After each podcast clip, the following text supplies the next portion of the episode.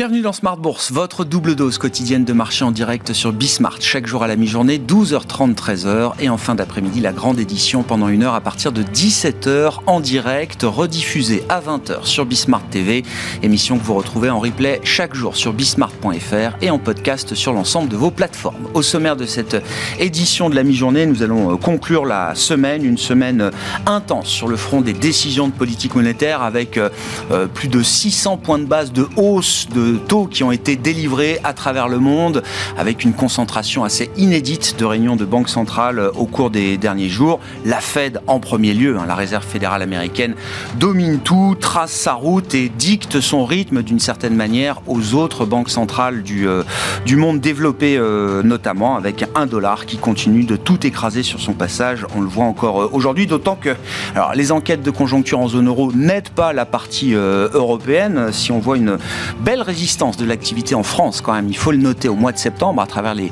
premières estimations euh, des euh, PMI pour euh, le mois en cours.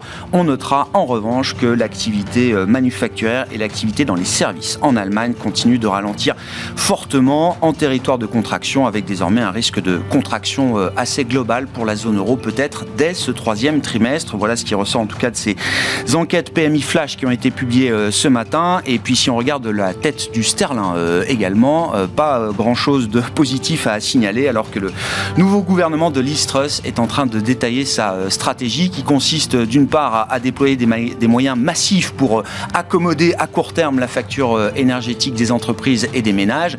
La question du financement reste totalement ouverte puisque derrière c'est une stratégie low tax qui est parfaitement assumée par le chancelier de l'échiquier et la nouvelle première ministre britannique. Le sterling plonge à des niveaux inédits avec en face de ça un phénomène euh, obligataire sur le, 10 ans euh, britannique qui pour l'instant ne laisse rien présager de très très bon. Nous parlerons de stratégie d'investissement dans cette émission avec Laurent Denise, le directeur monde des investissements d'Odo BHF et puis comme chaque vendredi, un quart d'heure dédié à vos finances personnelles avec le thème de la transmission aujourd'hui, comment bien transmettre, y compris quand on a réalisé la cession de son entreprise, quand on est un chef d'entreprise. Oui, tout ne s'arrête pas, la cession d'entreprise, la vie continue après, il faut continuer d'organiser son patrimoine en gardant les options ouvertes en matière de transmission. Nous en parlerons avec Aurélie Alamijon, qui est euh, directeur au sein de l'ingénierie patrimoniale de Natixis Wealth Management.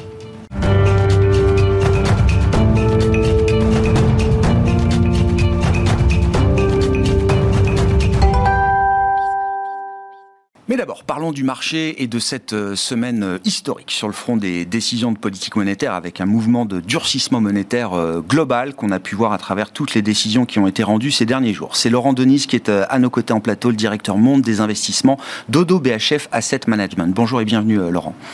Merci beaucoup d'être avec nous. On va parler de stratégie d'investissement. Comment se, se projeter effectivement peut-être au-delà du pessimisme ambiant qui devient assez envahissant, mais quelques enseignements quand même de cette semaine historique sur le front des, décisions de, politique monétaire avec une réserve fédérale américaine qui trace sa route et qui entre désormais en territoire restrictif.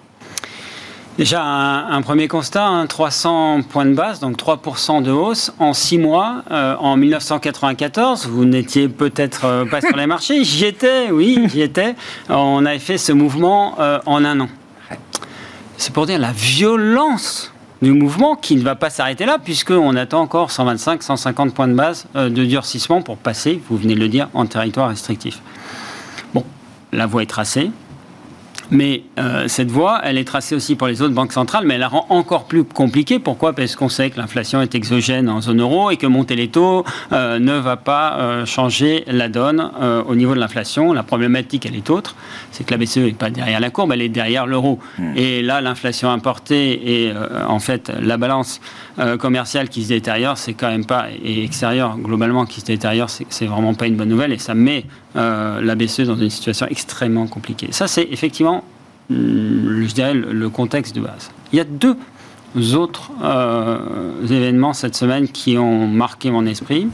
C'est le premier, c'est la Banque du Japon, qui a signé la fin de la partie, en tout cas un début de fin de partie, sur le fait que la dépréciation du yen qui est liée à sa politique monétaire extrêmement commandante, qui est un revers de ce qu'on voit sur les marchés développés, non, occasionne évidemment un ajustement sur l'échange, mais là qui commence à poser problème. Pourquoi? Parce que là aussi, on a de l'inflation importée. Alors 2,8%, euh, c'est rien, mais pour eux, c'est beaucoup. Donc euh, euh, attention là aussi à, des, effets en fait pervers, notamment d'allocation d'actifs. Un carré 13, je pense que vous connaissez bien, hein, cette, problématique qui amène en fait des sorties de capitaux. Donc, donc là, la Banque du Japon réagit. Juste sur, le Japon, Laurent, c'est quoi le message? C'est euh, parce qu'on on a on a tous en tête que intervenir sur l'échange, ce sont souvent des stratégies vouées à l'échec euh, quand elles ne sont pas euh, coordonnées entre banques centrales. Là, c'est, il faut prendre ça comme un premier avertissement de la part de la Banque du Japon pour euh, des spéculateurs qui seraient un peu trop dans le même sens sur le yen japonais contre dollar. C'est exactement ça. il ne faut pas croire que une intervention sur le change change quoi que ce soit. En revanche, c'est un premier signal, un avertissement. Et on a franchi des limites trop douloureuses. La volonté de la Banque du Japon de stabiliser sa devise, pas plus que ça. Après, effectivement, ça pose aussi euh, la question sur la stratégie de la Banque du Japon, qui est peut-être pas tenable par rapport à l'environnement inflationniste qu'on connaît, qui devient un peu plus structurel. Donc peut-être un changement à attendre aussi avec le contrôle de la courbe qui pourrait basculer sur des maturités plus courtes. C'est un peu technique ça, mais... qui fait que bah, on pourra avoir une remontée des taux longs qui favorise de nouveau des capitaux qui rentreraient au Japon pour simplifier. Le troisième, est mais, mais ça, ça, après, on parlera de sa stratégie d'investissement, mais, mais ça veut dire qu'il y a des choses à faire. Ah oui, oui, oui. Donc, euh, j'y reviendrai. Le troisième événement, vous l'avez signalé, c'est nos amis anglais. Qui là, euh, mais, mais, là, c'est intéressant parce que quelque part, en fait, ils envoient un, enfin, ils envoient un signal keynésien très fort mais qui est mal reçu par le marché pour l'instant, hein. Et qui fait qu'aujourd'hui, en fait, la problématique des marchés développés, où en fait ces dépenses d'infrastructures, ces dépenses canadiennes étaient financées mm. euh, par de la dette, et eh ben on arrive peut-être au bout. Ah, Et donc là, euh, la problématique française, hein, même revenons sur la France, de, faire en sorte euh, d'offrir un, parapluie énergétique, de stimuler aussi de manière fiscale, euh, va être financé comment euh, C'est aussi la problématique. Donc on va voir aussi la fragmentation du crédit possible avec les élections en Italie. Euh, on a un environnement quand même un peu compliqué. Pour autant, parce que... il y a des choses à faire. Oui, bien sûr, on va, on va en parler, mais derrière l'arbre de la politique monétaire, il y a la forêt de la politique budgétaire. Ce que nous dit le Royaume-Uni, enfin la, manière dont le marché réagit aux annonces du gouvernement britannique aujourd'hui nous montre qu'on n'est peut-être pas loin d'une limite en matière d'accommodation de, budgétaire. Ah mais c'est exactement ça. Et puis après, effectivement, arriver à, accroître sa croissance potentielle, en fait, c'est quand même un peu pieux. Il hein. faut, voir si ça marche. C'est pas parce qu'on baisse les taxes, en fait, que euh, la, consommation va pouvoir euh, permettre. Le côté trickle-down economics, là, l'économie du ruissellement, c'est le pari qu'ils font, là. C'est exactement ça. Est-ce que, ça, est -ce que dans la configuration actuelle, ça peut marcher? Je ne sais pas. Si ça marche, ah, ils en sortent euh, comme une super Ce sont des génies, ce sont des génies, vraiment. Euh, mais là, ils, défient la théorie économique, hein, quand même. Hein. donc, euh, donc, mais c'est intéressant. Ah, bien sûr. on, est, on est dans un moment absolument clé où, ça peut craquer sur les, dettes obligataires gouvernementales. Ça ne veut pas dire, parce qu'on a quand même une remontée des taux et des primes de risque intéressantes, qui permet peut-être d'avoir une alternative aujourd'hui à, ce qui n'était que les actions, comme pouvant être investies. C'est ça qui est intéressant.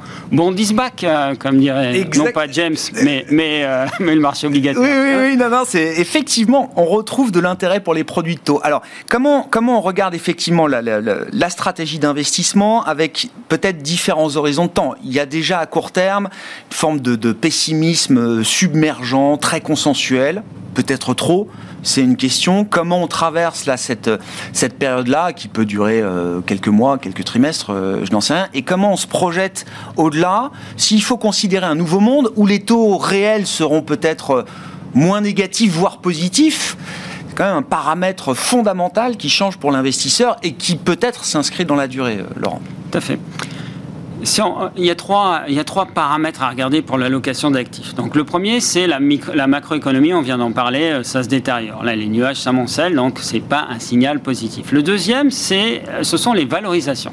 Et là, on commence à avoir des valorisations euh, qui deviennent intéressantes. On est à 11 fois en termes de multiples euh, de résultats sur la zone euro, on est à 15 fois aux États-Unis, on revient sur des tendances quand même qui commencent à être décotées, notamment sur la zone euro.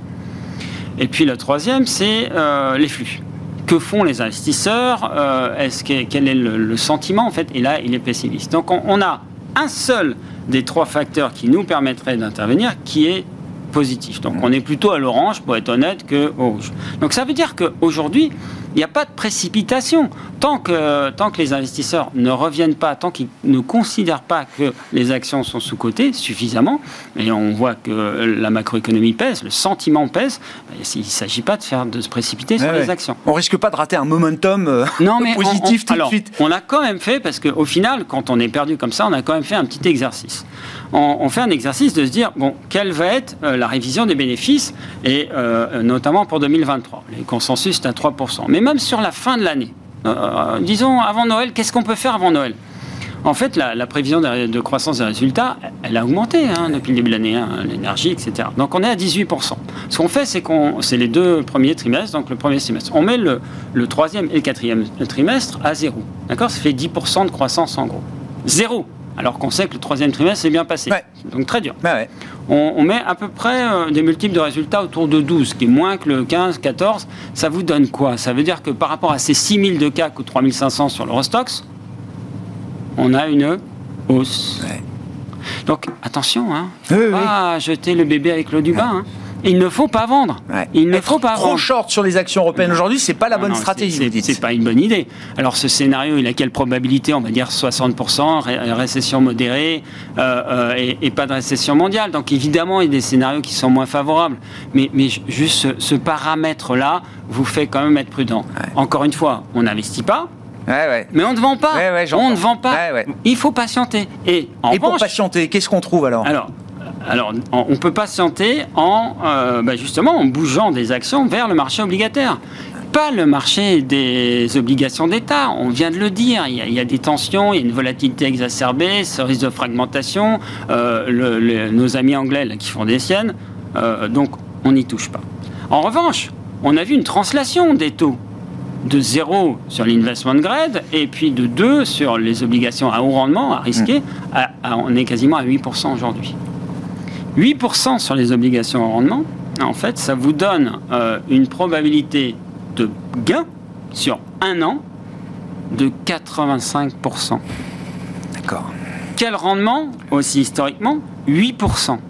Ben, j'ai envie de vous dire, il faut lutter contre l'érosion du capital liée à l'inflation. Eh ben, on y va. On y va peut-être à 25% du montant qu'on a en mais on commence à y aller. Et pourquoi aussi? Parce que ça offre une, une vertu euh, extraordinaire, l'obligataire, c'est le portage. C'est-à-dire que si les spreads s'écartent, euh, la prime de risque s'écarte, eh ben, en fait, vous pouvez absorber 2,5%. Ça veut dire qu'aujourd'hui, euh, si vous avez tort, bah, sur un an, il faudra vraiment que, que, ça aille vers plus de 10% pour que vous commenciez à perdre de l'argent, ce qui n'est pas le cas sur les actions. Donc on commence. C'est terrible. Enfin, je me dis, Laurent, c'est c'est un bas qu'on avait complètement oublié. Tous les investisseurs qui investissaient dans l'obligataire ces dernières années cherchaient du gain en capital. On n'avait plus du tout le, rendement. Et, là, enfin, on revient à quelque chose. Ben, que certains d'ailleurs n'ont peut-être pas connu euh, d'une certaine manière. Non, encore une fois, ça va faire vieux papy, mais, euh, mais, moi j'ai commencé. utile, j'ai l'impression commence. Euh, commencé en 92, mais vous l'avez évoqué tout à l'heure, vos propos étaient parfaits. Il faut raisonner en en, temps réel. je, tout le monde aussi s'attend à une décroissance des résultats très forte. Mais non, il y a des forces de rappel. Votre chiffre d'affaires en nominal, il va monter avec l'inflation. Si vos salaires en réel baissent, ce qui est le cas aujourd'hui, parce qu'il n'y a pas en fait d'effet de second tour, si le coût des intrants, les matières premières, oui, le gaz, euh, et on a une problématique énergétique liée à l'électricité et au gaz, mais le reste, ça baisse. Euh, donc en fait, on, n'a peut-être plus autant de pricing power, de, capacité à monter les prix, mais il ne faut pas oublier non plus qu'on a une baisse de l'euro qui rend les sociétés compétitrices. On a une d'évaluation aujourd'hui, en fait, quelque part, de fait, euh, de l'euro. Ça veut dire que ça favorise nos exportateurs. Donc s'attendre à euh, euh, une catastrophe sur ah, les résultats, c'est une erreur. Et c'est pour ça qu'il faut être prêt à réinvestir aussi sur les actions. Un petit peu de prudence parce qu'on n'a pas les flux, mais, mais on n'est pas très loin de rentrer. Le E du PE européen est peut-être pas si fragile que ça. Alors, il y a exactement. En revanche, il y a le PE, et donc là, vous avez parlé de taux réel. La problématique, c'est que pour l'instant, les anticipations d'inflation sont plutôt ancrées. Euh, pourquoi? Parce que ben, on a des signes hein, mmh. l'inflation exogène est en train de baisser, les taux nominaux on voit, montent, et donc en fait, on a les taux réels qui commencent à monter. Il faudrait une stabilisation pour que cette partie-là multiple soit stabilisée. Si on a ça, c'est vraiment un premier signal qu'il faut commencer à y aller. Donc, on n'est pas très loin. Voilà un petit message de ah ouais, non, mais euh, avec grand sur plaisir. le fait qu'il y a, des choses à faire. Tu parlais du Japon. Tout à oui, pourquoi le Japon est intéressant alors, Parce qu'en en fait, il y a un changement de gouvernance et surtout, on a des valorisations qui sont au tapis avec des croissances de résultats qui là aussi bénéficient de l'effet change le, yen s'est déprécié de 20%. Il y a une dévaluation. Il faut, vraiment analyser les politiques monétaires, les politiques fiscales euh, euh, de manière géographique et dans leur ensemble. Les États-Unis sont un peu chers. L'Europe n'est pas chère, mais à l'épicentre d'un conflit qu'on a du mal à estimer, avec des primes de risque qui doivent être visitées. Mais, mais euh, le Japon et peut-être la Chine qui va sortir effectivement après les élections de Xi Jinping d'une séquence zéro Covid absolument désastreuse devrait retrouver le chemin de la croissance.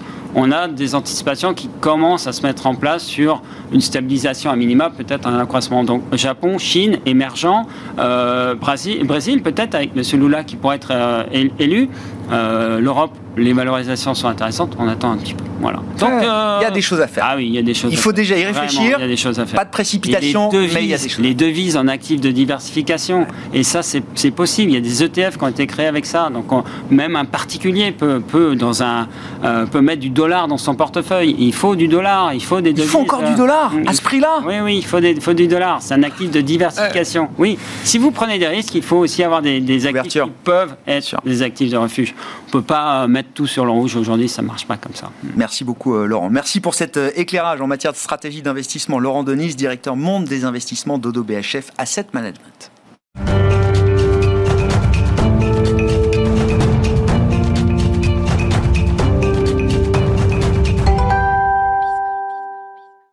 À présent finances personnelles, comme nous le faisons régulièrement le vendredi, avec euh, aujourd'hui euh, un thème autour de la transmission, l'enjeu de la transmission, et c'est Aurélie Alamijon, directeur à l'ingénierie patrimoniale de Natixis Wealth Management, qui est à nos côtés pour en parler. Bonjour et bienvenue Aurélie. Bonjour Grégoire. On, prend le, cas, alors il faut choisir un cas, parce qu'évidemment sinon, euh, difficile d'être exhaustif sur ce sujet de la transmission, mais si on prend le cas d'un chef d'entreprise qui a réalisé sa cession de sa ou de ses sociétés, bien accompagné évidemment, c'est une période clé euh, de la vie euh, d'un chef d'entreprise et de la vie euh, tout court quand on vend son entreprise, rappelons-le au passage, et qui veut quand même continuer d'organiser son patrimoine en ne fermant aucune porte en vue de pouvoir continuer éventuellement à transmettre mhm. au long de sa vie à ses héritiers. déjà, premier point, peut-être, il a déjà pu transmettre, il faut le rappeler, au moment de la session, Aurélien. On a déjà évoqué ce cas avec vous, mais il faut en redire un mot peut-être. Il faut, faut, faut, revenir dessus, effectivement la session d'entreprise, c'est le moment, euh, évidemment, dans la vie d'un chef d'entreprise où il va réaliser, il va euh, rendre liquide son patrimoine professionnel, matérialiser donc un, montant important. On lui souhaite de liquidité, nette d'impôts. Euh, et souvent, si effectivement il était bien accompagné d'un ingénieur patrimonial, de son banquier privé, de son notaire, de son avocat, bref, de tous les spécialistes hmm. de la cession d'entreprise, de son environnement juridique et fiscal, il aura très, forte, très probablement, s'il a un souhait de commencer à transmettre son patrimoine de son vivant euh, fait précéder la cession euh, de ses titres de la donation d'une fraction du capital de l'entreprise au profit de ses enfants, voire des petits-enfants, voire dans certaines circonstances du conjoint. Hmm. Donc là, c'est déjà bien d'enclencher les choses. C'est déjà un premier point, euh, donc d'avoir anticipé cet aspect-là. Ensuite, et vous l'avez dit effectivement, hein, l'histoire ne s'arrête pas là, même si effectivement le plus gros aura sans doute été fait.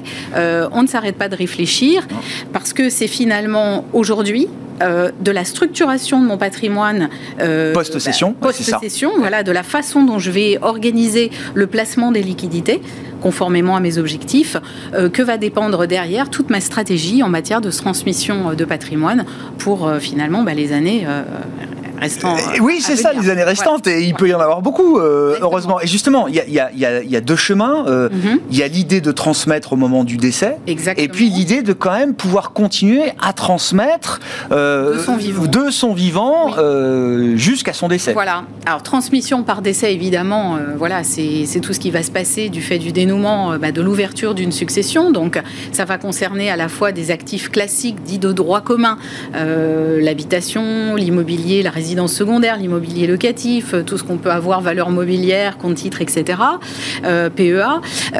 et puis, on a aussi tout ce qui est transmis via le vecteur de l'assurance vie. Bien sûr. C'est-à-dire qui est un, quand même un, outil aujourd'hui, un cadre juridique et fiscal de gestion financière d'actifs financiers qui est très, très adapté, qui est très performant, tant pendant la phase d'épargne au regard de l'impôt sur le revenu, puisque c'est un outil de capitalisation, euh, qu'en matière de transmission par décès, puisque ça permet d'organiser sur mesure vraiment la transmission de capitaux au profit des personnes qu'on a désigné. Oui, c'est ça, sur mesure, parce qu'il y a un travail d'ingénierie qu'on peut faire autour de l'assurance vie, euh, y compris quand euh, on, espère le plus tard possible, mais y compris dans une logique de, transmission au décès. Alors, il y a, en fait, il y a plusieurs axes hein, en matière d'assurance vie. Hein. On pourra en parler euh, des heures et des heures. Il y a tout un travail déjà sur la façon dont on va souscrire le contrat d'assurance vie, notamment si on est marié. Est-ce qu'on fait une souscription conjointe par les deux époux ou est-ce qu'on fait ce qu'on appelle une souscription unipersonnelle seul une, personne est donc souscripteur assuré.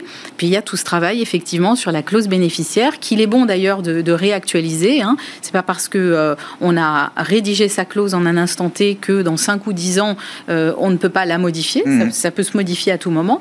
Et donc c'est très bien de le faire. Puis à côté, il y a la transmission aussi et du vivant. C'est ça. Donc, euh, bon, le décès est traité avec euh, l'assurance vie euh, notamment, hein, qui reste l'outil par excellence pour optimiser cette, cette, cette opération. Et puis de son vivant.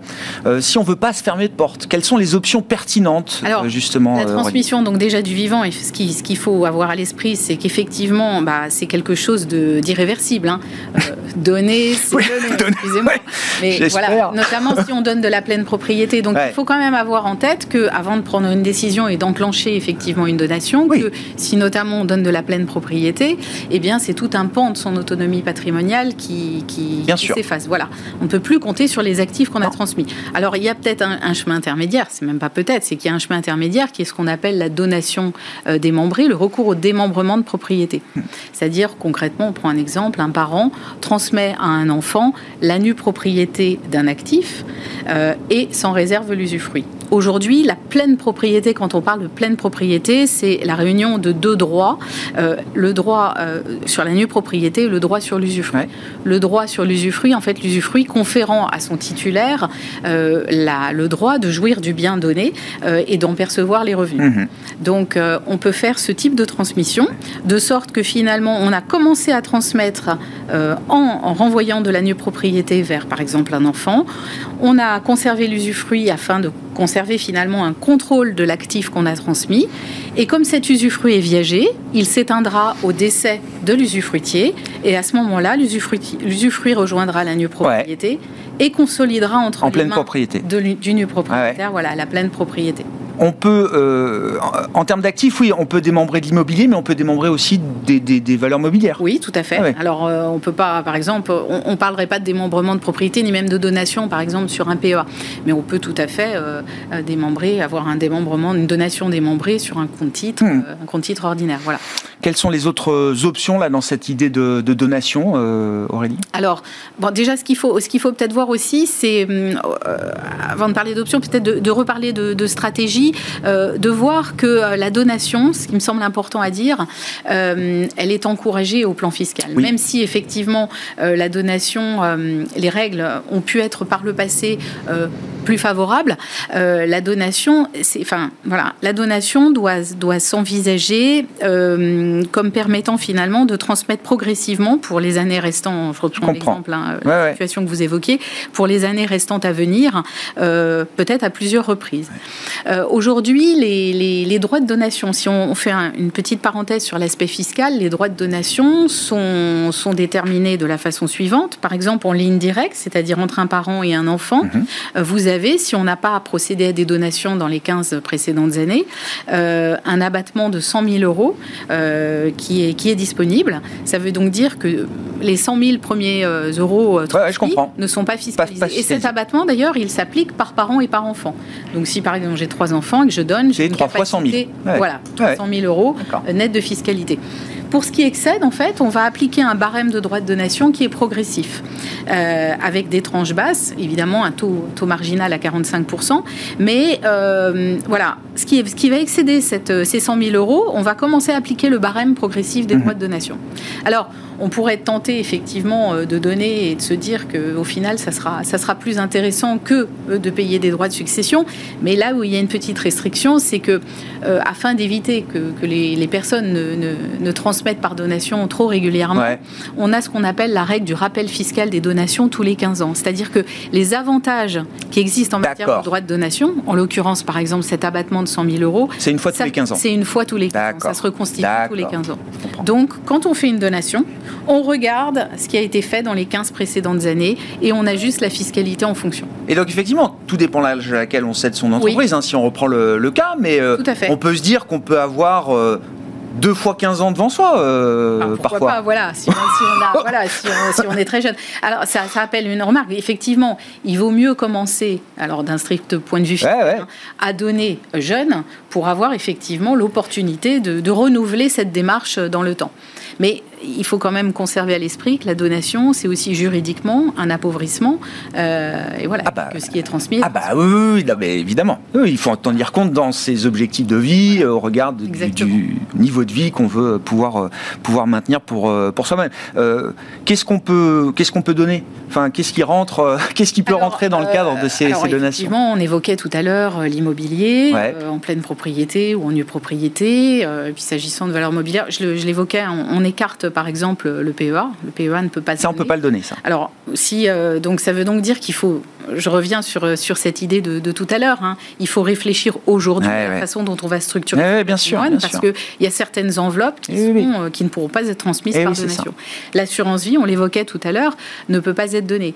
Alors, sauf à pour le PEA et pour l'assurance vie, faire euh, des retraits ou des rachats. oui, casser le contrat, quoi.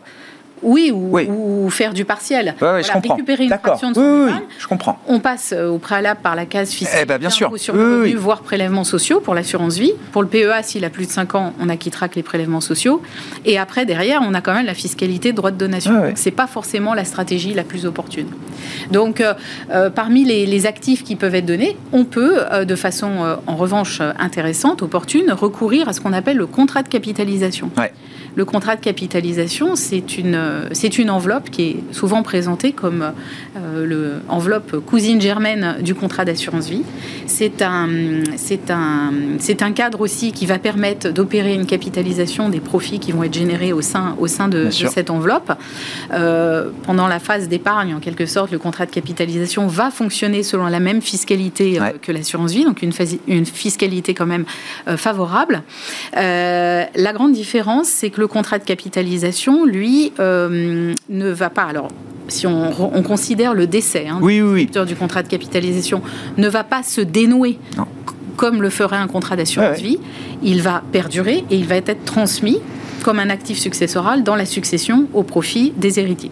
Et il peut même être aussi donné. Hein, donc ça, c'est très intéressant. bien sûr. Et c'est d'autant plus intéressant que euh, depuis euh, quelques années, depuis euh, la loi de finances pour 2018 et des précisions qui ont été apportées par l'administration fiscale fin 2019 de mémoire, l'administration est venue apporter une doctrine qui vient corriger certains bugs qui pouvaient y avoir sur le contrat de capitalisation de sorte que désormais, quand euh, par exemple un parent euh, donnerait, si dans l'hypothèse où il donnerait un contrat de capitalisation à son enfant, si l'enfant derrière procède à des retraits sur le contrat de capitalisation, en matière d'impôt sur le revenu, en fait, euh, toute la fraction des plus-values qui aura été constatée avant la donation sera finalement effacée. D'accord. il y a une remise à zéro au moment de la transmission des plus-values et de la fiscalité sur les plus-values Ce qui n'était pas le cas antérieurement, de sorte qu'on cumulait finalement deux impositions, ah à la fois les droits de transmission, droit de donation et l'impôt sur le revenu. Merci beaucoup Aurélie. Voilà. Merci d'avoir été avec nous pour nous parler de ce, sujet, vaste sujet, l'enjeu de la transmission avec un, cas euh, particulier, en tout cas un cas standard effectivement d'un chef d'entreprise qui a réalisé sa session. Aurélie Alamijon, directeur à l'ingénierie patrimoniale de Natixis Wealth Management, invité de Smart Bourse à la mi-journée. On se retrouve ce soir à 17h en direct sur Bismart.